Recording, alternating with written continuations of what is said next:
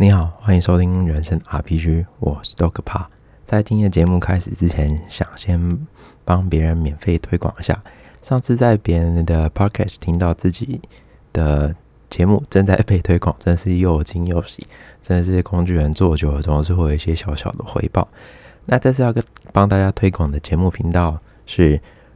Ru FM 鲁电台，是由三位淡大日文系毕业的女生所一起主持的。主持内容大概会像就是一般的谈话性节目，所以什么都谈，什么都讲。那主要的还是有一些小小的范围啦，就是台日生活观察，还有一些台日之间的文化差异。因为毕竟有一位主持人是啊，目前是正在日本工作，那两位是正在台湾。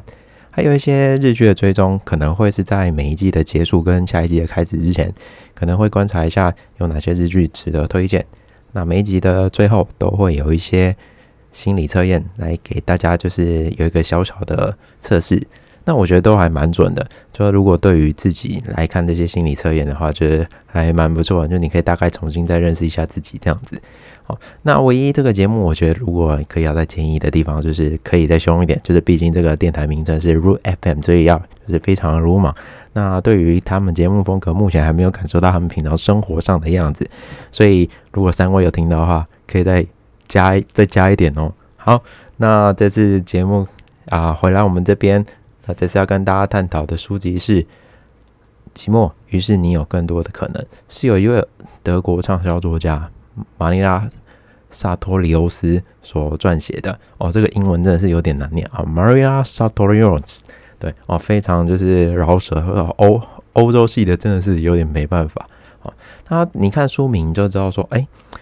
寂寞，你是于是你有更多可能，好像是说，哎，是不是这种负面？呃，我们倾向于比较偏向负面的东西，是不是？哎，可能还有一些我们没有找到的一些优点，或是一些可以去尝试的地方。在这开始之前，想先大家定义一下，说，哎，我们怎么去看待寂寞这两个字？其实你会发现，说有些人会觉得，哎，快乐，快乐，觉得，哎，就是一个很非常偏向极度正观的那个。单词嘛，你听到快乐就没有什么好说，就是很 happy，叫爽，也叫欢喜。但你来看寂寞这个字，你会觉得，哎呦，哎呦，以现代现代人来说，我这个是不是不负面的词啊？因为寂寞是不是因为他没朋友？哎，所以再请大家就是自己至少帮自己定一下，说，哎，寂寞你觉得是一个比较偏向负面的词呢，还是你觉得这个词是还好，是中性的？觉得嗯，也没有好或不好这样子。所以如果单纯我自己来定义的话，因为我本人我本身就是相对于就是可能比较边缘一点啊，就是可能这些世俗人说啊就很寂寞啊，就是没什么朋友这样子。那我觉得如果定义定义起来就是很单纯啊，就是相对人际关系会少一点。那但是相对于这样子也时间多一点，那可能生活都可以有自己的事情可以去处理，也不会被。时间上控制或绑架，对，所以我在书中，哎，有一个很有趣的问题，想先请大家就是稍微想看看，就是一般呢，就是在就是独行侠或是那种比较寂寞的人，他们会跟就是谋杀案扯上关系吗？请大家思考一下。好，在这边作者的答案是。不会，因为毕竟谋杀案基本上都是要跟人有一些不满、冲突或者是误解、误会，才导致这个谋杀案的发生。所以谋杀案往往都会是亲朋好友才会发生。所以像这种边缘人或者是寂寞的人，没什么朋友，相对他会就是免去这种谋谋杀案的可能性很多。所以你看《东京死神》嘛，《名侦探柯南》。他很多都是那种彼此般的杀机，就是因为人跟人之间就是有个莫名其妙的脸啊仇恨或者是恨意在，所以导致他把他做掉。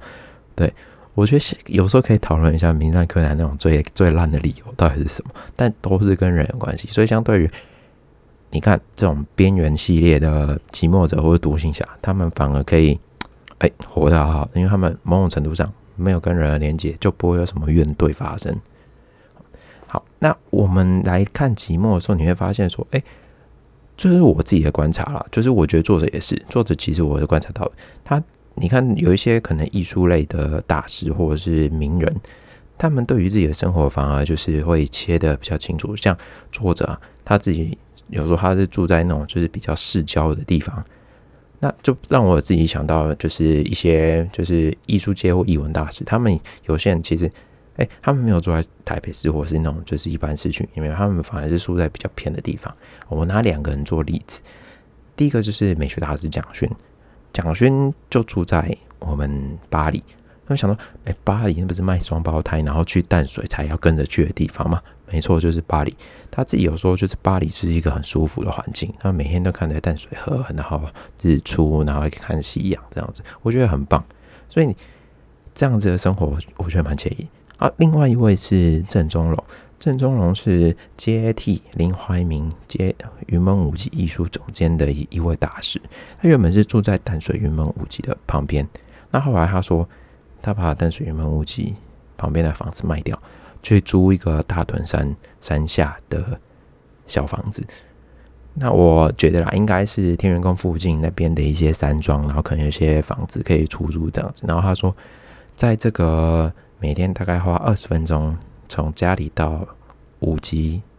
的这个路程，它会有一个适应跟转换的过程，不太就是可以重新调整一下自己那个状态身份，就很像说，哎，我们现在走出门，我把通勤的时间调整到办公室门口，好，我们知道我们要上班，那从下班再透过通勤的时间回到家里啊，我真的离开工作环境，所以我觉得这个问题哦，以现在的人来说。会有一个比较大的矛盾，就是你看现在卧房很多，他们反而会有一个冲突，说啊，哇塞，我现在到底是在上班，还是我正在工作？我到底要偷懒呢，还是要认真？因为两个环境冲突，而且是在同一个地方发生，你会心灵上或者是身身体知觉上会觉得，我到底现在是要用什么状态来面对这个时间？所以这个回归到就是刚刚说的那种。艺术类大师，他们其实在两者切开之后，他们知道哦，这个状态是知道自己正在做什么，我觉得很有趣。对，好，那作者在这边有提到说，哎，你看，如果快乐就是快乐会比较快乐从哪里来？作者说，快乐就是要从不要太常与别人计较开始。所以你看，我们平常会觉得说，哎，这个谁跟谁比，谁跟谁比，就好像就觉得。人比人气死。其实，在上一本书也有提到嘛，就是你要快乐一个原因，就是要放，就是呃，不要放下，啊，要放下，不是不要放下，不要与别人计较太多。你会发现，其实快乐来源其实有很多方法的。好，在在我们讨论这么多，就是关于寂寞。那我觉得书中里面就是有一个我觉得相当有趣，他有提到一些，就是哎，嗯，不堪，呃。怎么讲？可能是不堪寂寞。可是我觉得，如果单纯就我定义，我先定义成就是所谓的假性寂寞，他不是真的能够享受或是接受这种寂寞的人，他反而是有点害怕，或是对于这种真正的寂寞，他是有一点点的恐惧跟无法接受。对这种人呢，你会发现，就是他朋友很多，他朋友很多原因是因为他这样才有各路的连接可以去。接触或者是就是串门子什么之类，但就以前可能网络时代还不是那么发达的时候，你会发现这些朋友很多的人，他们相对于他们聚会啊、社交啊、出游的场子就很多。你会发现，你有没有想过以前可能我们大概十几年前那时候手机还是只有折叠式那种，你会发现他那种朋友很多人，他们有接不完的电话，那去不完的地方。然后都是跟一堆很多朋友跑来跑去，这样子他很开心。但他可能回到家之后，他没有办法独自面对自己一个人啊，所以他又找了一些朋友出去，可能夜中啊，像呃或者是钓虾啊什么之类的。以前钓虾场很盛行嘛。他有一个最大问题就是寂寞的人，哎，这这种就是所谓假性寂寞，不是真正的面对寂寞的人，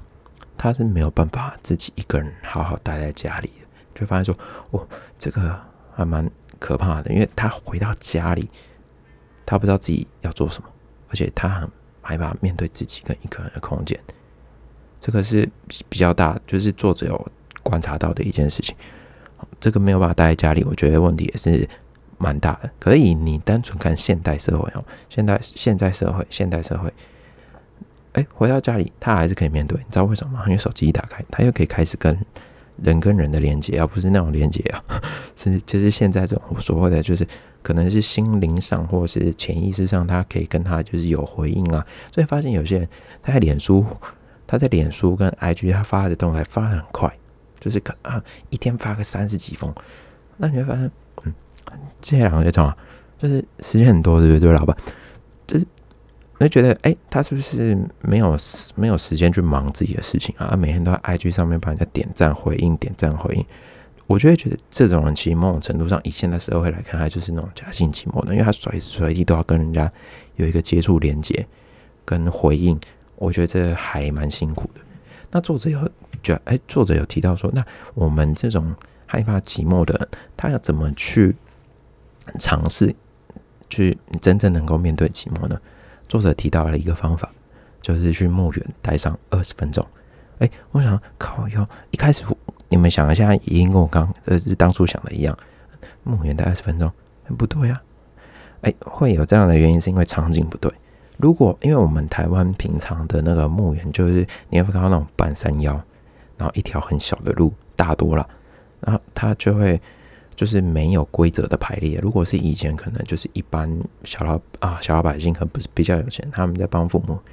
或是长辈下葬的时候，就是一块地嘛。然后你看，年就是现代人就要去扫墓的时候，会发现要去开一个比较很远的地方，然后可能一块墓园就是要坐落好几个方位这样子。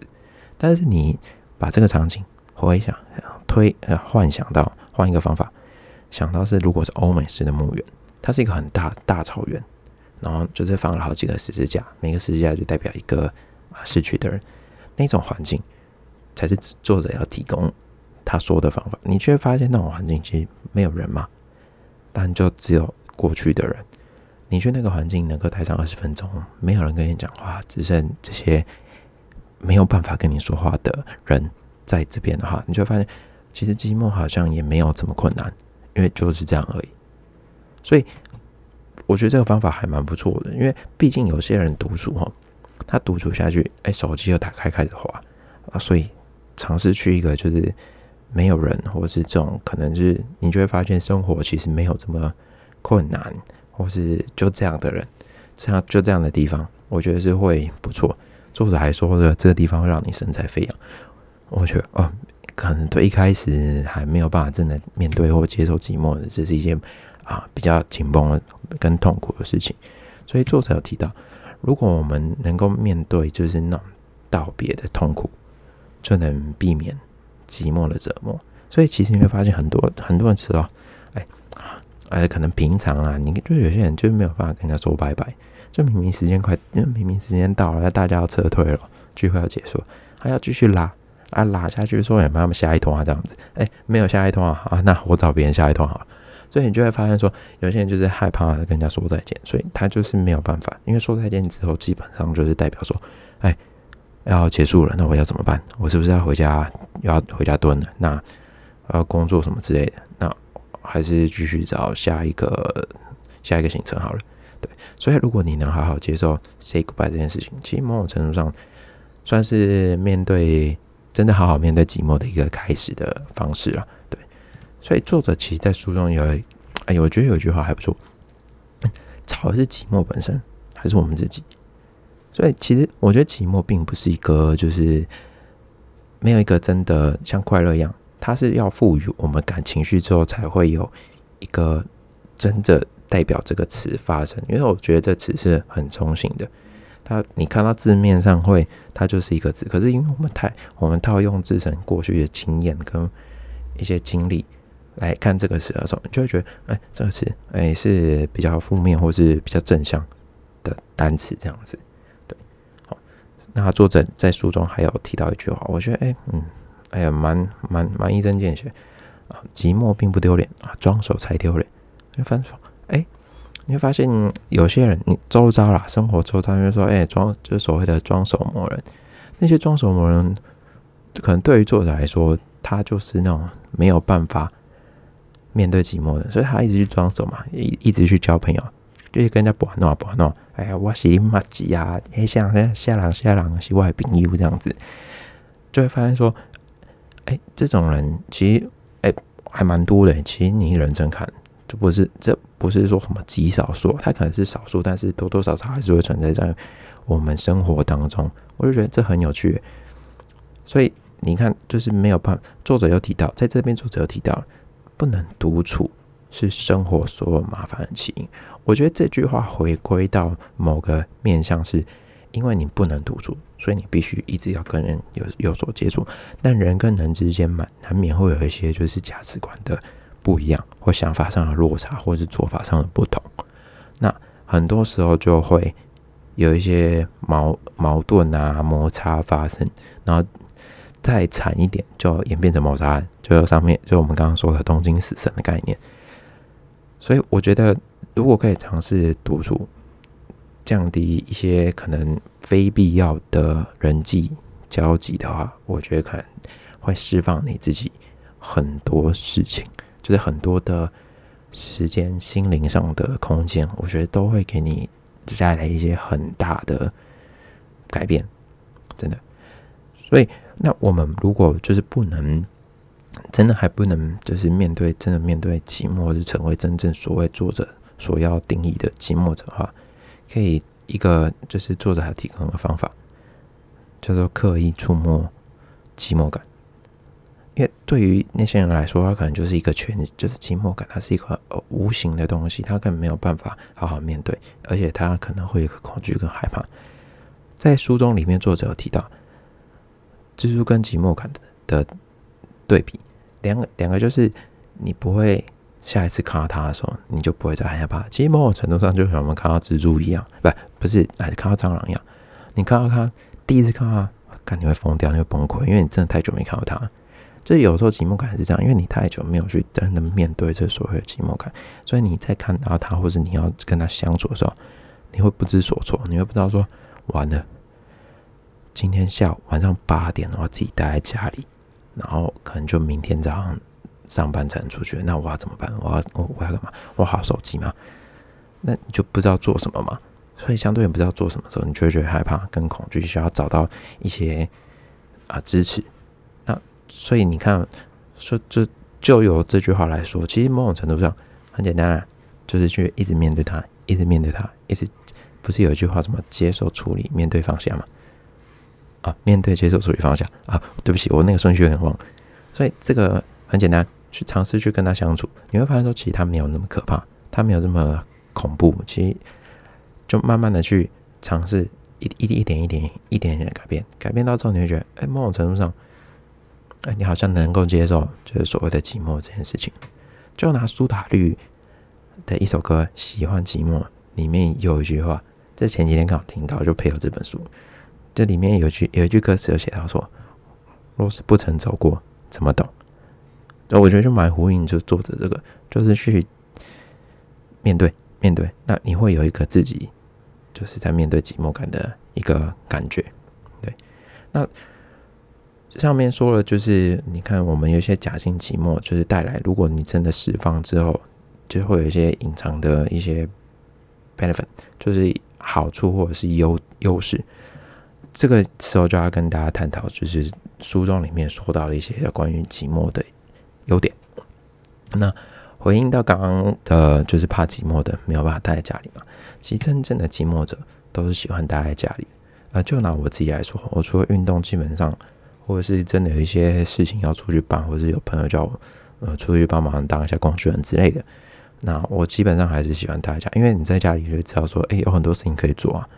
看书啊，或是用电脑上的一些东西，或是做一些本来就是在执行计划的进度，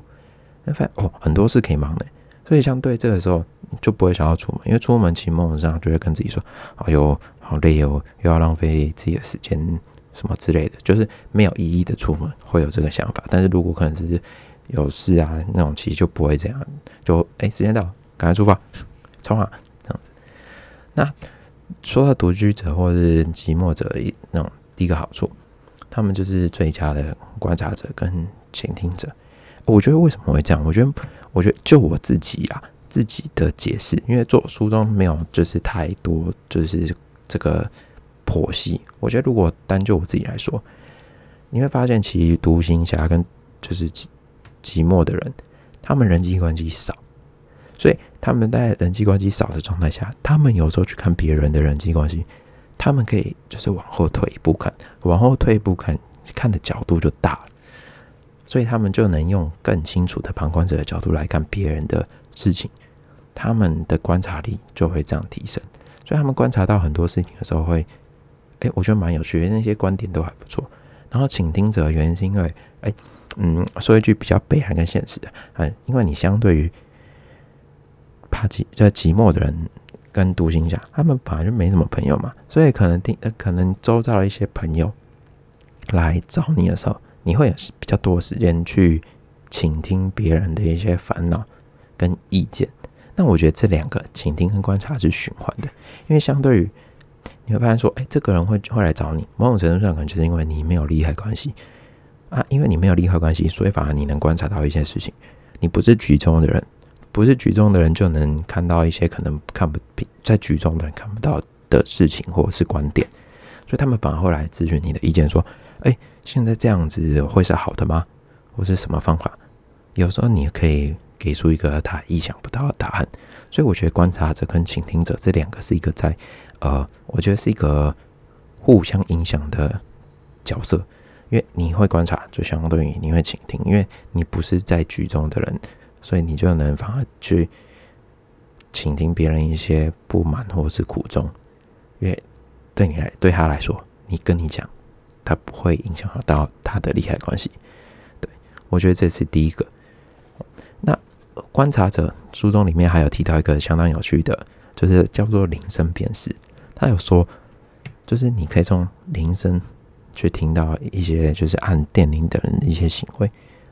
如果像是那种车道被占被邻居占据啊，他按那个电铃，按别人家的电铃，就会按超凶，因为他叫你出来移车。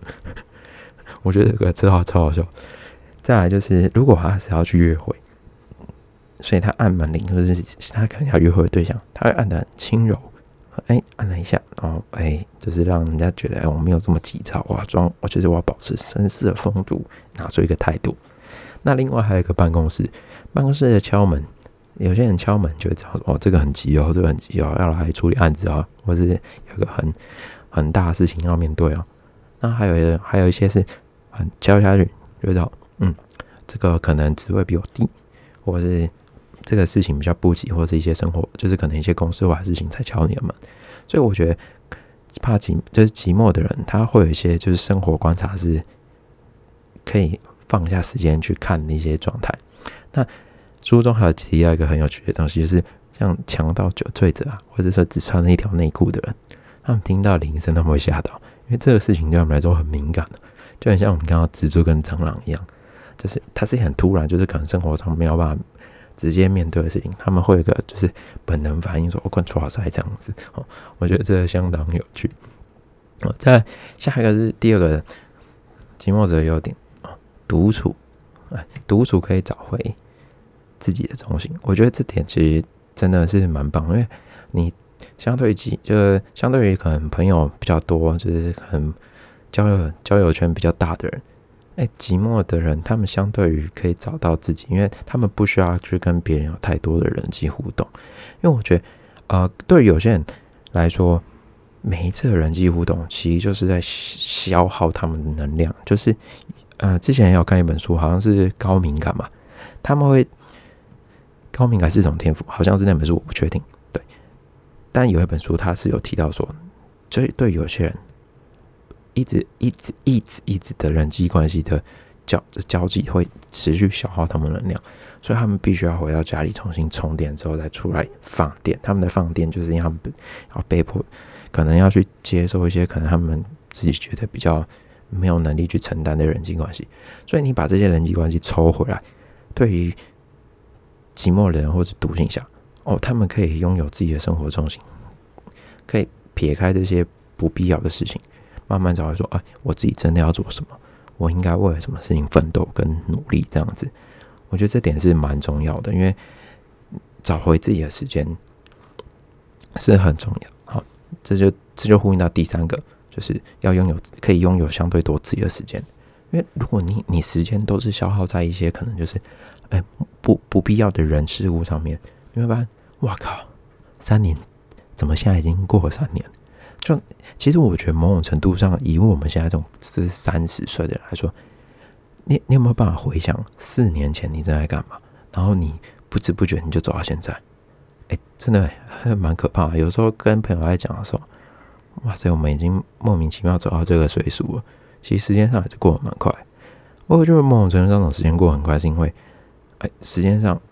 你完全没有时间去回想一些事情，然后导致你可以回想的时候已经走到这里。所以有时候保持一点就是自己的空间跟时间，我觉得是好的，可以让你去思考说自己的下一步啊，或是未来发展要做什么这样子。好，好，再来第三个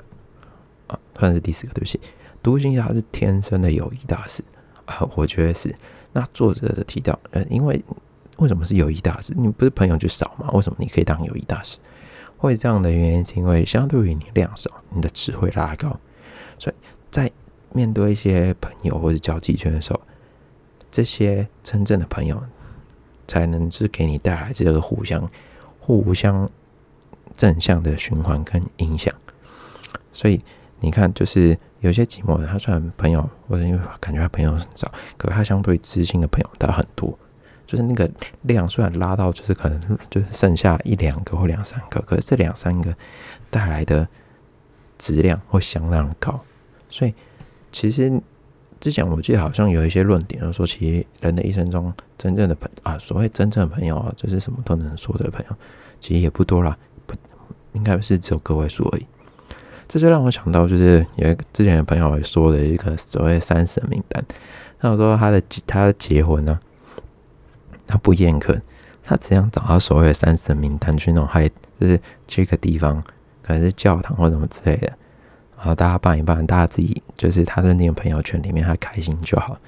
就找这些人来就好，不要找一些阿萨布拉、猫啊狗来来来，就是参加人生大事。我觉得这这点是很不错。如果就是那种不用被爸妈绑架要参加，就是一定要办喜宴的人哦，你们可以试看看，找那种就是你真的认定是你朋友的人去参加你的婚礼，这样就好了。对，好，然后第五点是，哎，第五点有点呼应刚刚那天，因为你相对于少。在往年，就是老年之后啊，你可以就是在独处的时候，因为这些朋友的关系，能够让你就是活得健康。因为说真话提到，他们有就是也有一个研究，就是有看到一个研究，其实老年生活能够维持长寿的一个关键，并不是说什么呃老就是子女儿子或下一辈的问题，反而是跟你同辈